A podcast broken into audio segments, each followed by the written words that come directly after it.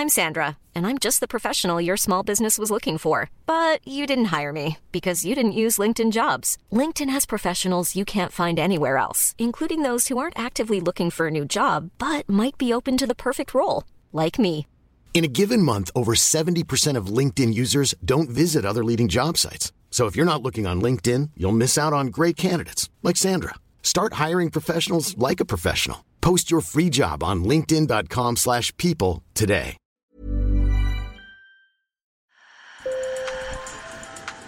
Bonjour. Hello. Hola. Marhaba.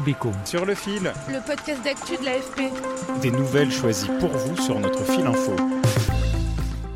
Désobéir pour sauver la planète. Depuis plusieurs semaines, des militants du monde entier s'en prennent à des œuvres d'art pour alerter sur l'inaction climatique.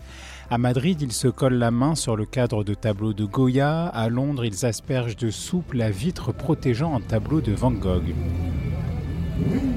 En France, le collectif Dernière Rénovation multiplie les blocages de routes, interrompt des événements sportifs comme le Tour de France.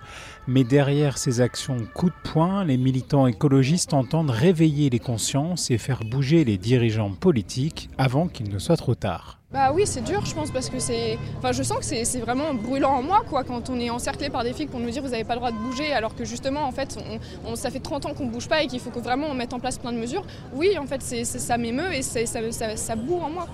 Comme cet activiste Dernière Rénovation fait ce qu'on appelle de la désobéissance civile, c'est-à-dire se mettre hors la loi de manière non violente pour faire avancer une cause. Alors pour comprendre ce mode d'action politique, sur le fil a interrogé Rachel, une militante de 20 ans, et la philosophe Sandra Logier. Sur le fil. Dernière rénovation, c'est une campagne de désobéissance civile. Et en fait, euh, on demande la rénovation thermique euh, de tous les bâtiments français à à 2040. Pourquoi? Alors pourquoi la désobéissance civile? Eh ben, c'est très simple en fait. Ça fait des décennies et des décennies euh, que de nombreuses personnes, des citoyens inquiets, des scientifiques euh, alertent euh, sur le dérèglement climatique. Et en fait, on voit bien que enfin, les modes qui ont déjà été euh, employés euh, pour lutter, à savoir euh, des marches pour le climat, des pétitions, tout ce genre de choses, ça ne suffit plus, ça ne marche plus. Et donc en fait maintenant, euh, ben, pour se faire entendre, euh, oui, il faut passer par la désobéissance civile. Ce jour d'octobre, Rachel et ses camarades, gilets orange sur les épaules, bloquent l'autoroute A6A au sud de Paris pendant une demi-heure environ.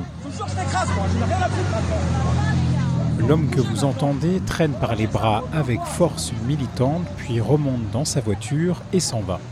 J'entends bien euh, la colère de ces gens-là, euh, des gens que l'on bloque, et, et, euh, et en fait je suis désolée pour ces personnes. Mais en fait, euh, je pense que euh, rester bloqué une demi-heure sur l'autoroute quand on part en vacances, c'est rien par rapport à ce qui nous attend dans les prochaines années. Si c'est pas moi qui agis, qui va le faire en fait? Et surtout, si c'est pas maintenant, quand est-ce que ce sera? Pendant leurs actions, les membres de Dernière Rénovation mettent souvent en avant un chiffre choc, un compte à rebours. Il nous reste 1028 jours, disait en anglais le t-shirt d'une activiste en juin quand elle a interrompu une demi-finale à Roland Garros.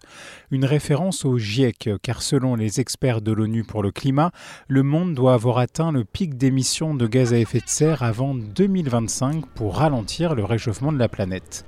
Ou est-ce que vous êtes de l'autre qui se raconte que tout va aller alors que rien ne va? Rachel et ses camarades du collectif, eux, vont continuer de désobéir. Mais d'où vient la désobéissance civile? J'ai posé la question à Sandra Logier, professeure de philosophie à l'université Paris 1 Panthéon-Sorbonne.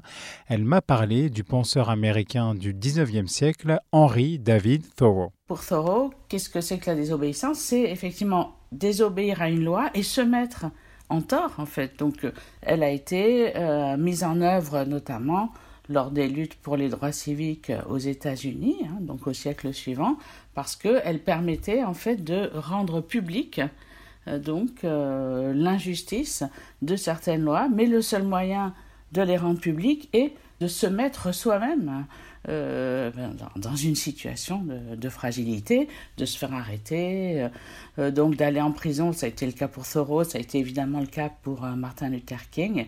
La désobéissance civile a vraiment permis en fait des mobilisations contre des arrestations complètement injustes, comme celle de Rosa Parks, par exemple, hein, qui avait refusé de laisser sa place dans, un, dans le bus à donc un blanc. ça a marché aussi, bien sûr, ben, en Afrique du Sud, hein, avec, avec Et on a bien sûr le plus bel exemple qui est celui de Gandhi. Et dans les mouvements de défense de l'environnement aussi, les militants ont recours à la désobéissance civile, et ce, depuis longtemps. Je pense à quelqu'un comme José Bové, les faucheurs d'OGM. Ce qui est intéressant, c'est que José Bové avait passé du temps aux États-Unis et était très influencé par Thoreau, en fait. C'est vraiment une de ses références. Dans les mouvements climatiques, comme bloquer des routes ou s'en prendre sans les abîmer à des œuvres d'art, l'acte politique ne répond pas stricto sensu à la définition de la désobéissance civile. La désobéissance civile répond à une certaine définition qui est de désobéir explicitement à une loi dont on va montrer directement l'injustice. Or, là, on n'a pas de loi qui oblige à polluer. C'est-à-dire que les désobéissants n'ont rien à quoi désobéir. Et c'est pour ça qu'ils doivent être extrêmement inventifs. Et donc, par exemple, ils vont attaquer euh, des, tableaux, ils vont occuper euh, des lieux. Hein. Et donc, euh, ça décale un peu l'action et ça la rend moins claire, hein. même si la portée morale est importante aussi. vous voyez que quand une personne unique ou deux vont avoir une action comme celle-là, euh, donc dans un musée de coller leurs mains, euh, ça va euh, vraiment être assez économique puisqu'on va parler de ces personnes alors qu'un million de personnes dans la rue, parfois on n'en parle pas.